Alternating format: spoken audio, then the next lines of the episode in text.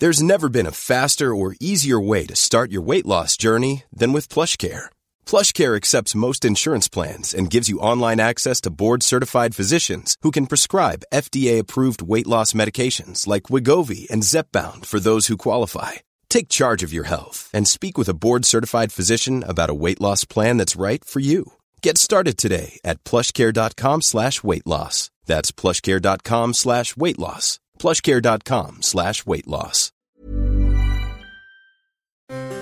Perle d'histoire. Le premier jour de chaque mois, découvrez une nouvelle petite histoire de la grande histoire. Présenté par Gabriel Massé. Bonjour à tous. Le récit du vase de Soissons a été raconté par Grégoire de Tours dans son ouvrage L'histoire des Francs. Il fait partie du roman national. Je vais donc commencer par vous conter la version romancée avant d'essayer de distinguer l'histoire de la légende. Au 5 siècle, Clovis, le roi des Francs saliens, cherche à étendre son royaume. Il livre une guerre féroce à Siagrius, un général romain qui détient une grande partie de ce qui forme aujourd'hui la France, avec les territoires burgondes et visigoths.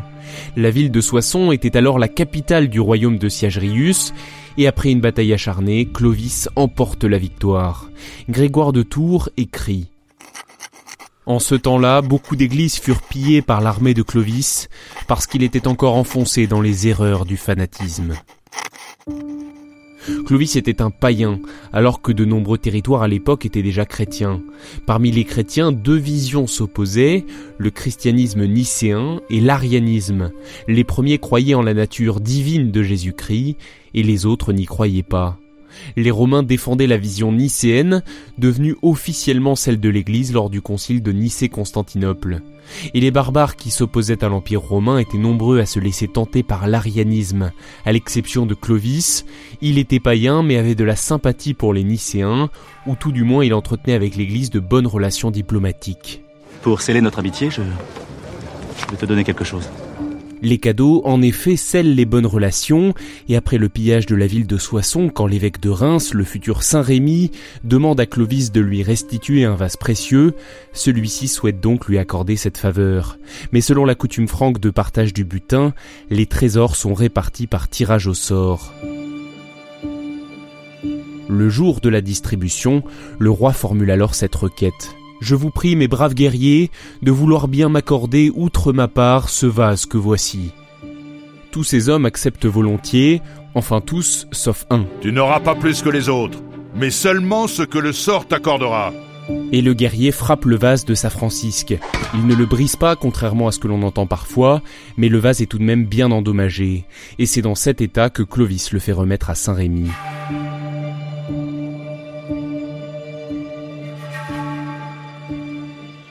Un an plus tard, alors que Clovis passait en revue ses troupes sur le champ de Mars, il reconnaît le guerrier insolent qui avait frappé le vase. Le roi lui fait remarquer le mauvais état de sa tenue, le traitant de négligent, il lui arrache son arme et la jette sur le sol.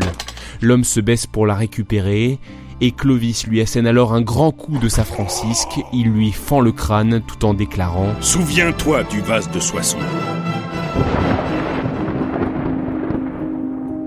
Voilà pour cette histoire racontée par Saint Grégoire de Tours. Certains contestent sa véracité, même si la plupart des historiens s'accordent à dire qu'elle est sans doute au moins inspirée de faits réels. Ce qu'il faut lire entre les lignes dans ce récit, c'est ce choix de Clovis de s'éloigner de la tradition des Francs. Il instaure une autorité royale supérieure. Cette anecdote marque aussi un premier rapprochement entre son royaume et l'Église. C'est d'ailleurs l'évêque qui lui avait demandé le vase, Saint Rémy, qui célébrera le baptême de Clovis un soir de Noël entre 496 et 511. L'année n'est pas certaine. Écoutez ce court extrait d'une émission du talentueux Franck Ferrand sur Europe 1. Il raconte le baptême de Clovis. Le cérémonial du baptême est très spectaculaire à cette époque. Il faut imaginer le roi entouré euh, de tout le haut clergé du royaume qui se dépouille de sa tunique de pourpre et qui entre carrément dans la cuve baptismale où il a de l'eau jusqu'aux cuisses. On connaît les paroles de Saint Rémy, Sicamber, c'est-à-dire courbe la tête, fier sicambre.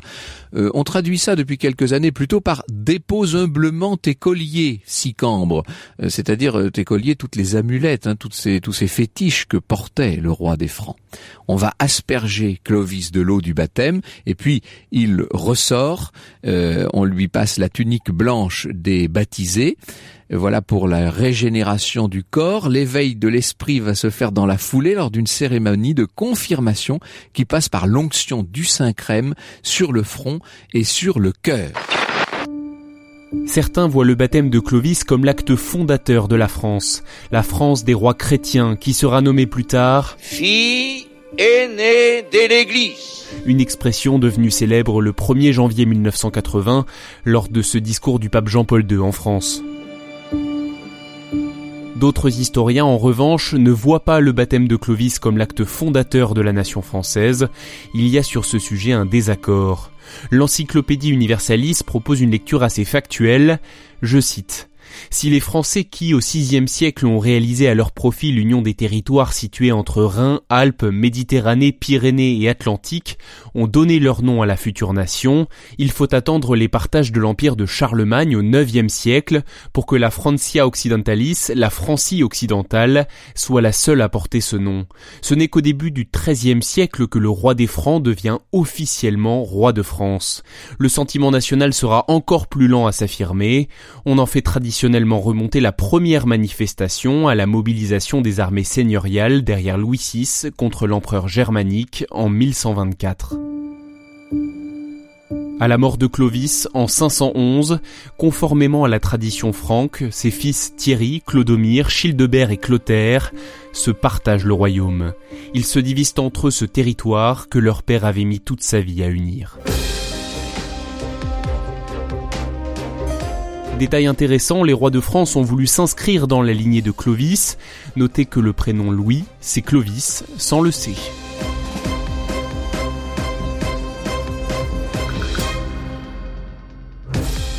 Merci d'avoir écouté cet épisode. N'hésitez pas à vous abonner à Perle d'Histoire sur votre application de podcast préférée, ainsi que Deezer et Spotify. Sur Apple Podcast, YouTube ou Castbox, pensez aussi à laisser un commentaire, un j'aime, un cœur ou 5 étoiles. On se donne rendez-vous le mois prochain pour un nouveau récit passionnant.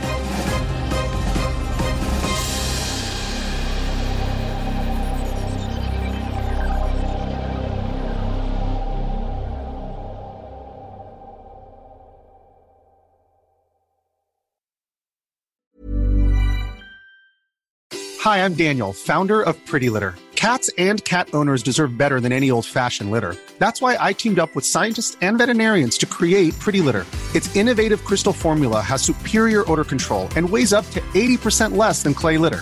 Pretty Litter even monitors health by changing colors to help detect early signs of potential illness. It's the world's smartest kitty litter. Go to prettylitter.com and use code ACAST for 20% off your first order and a free cat toy. Terms and conditions apply. See site for details.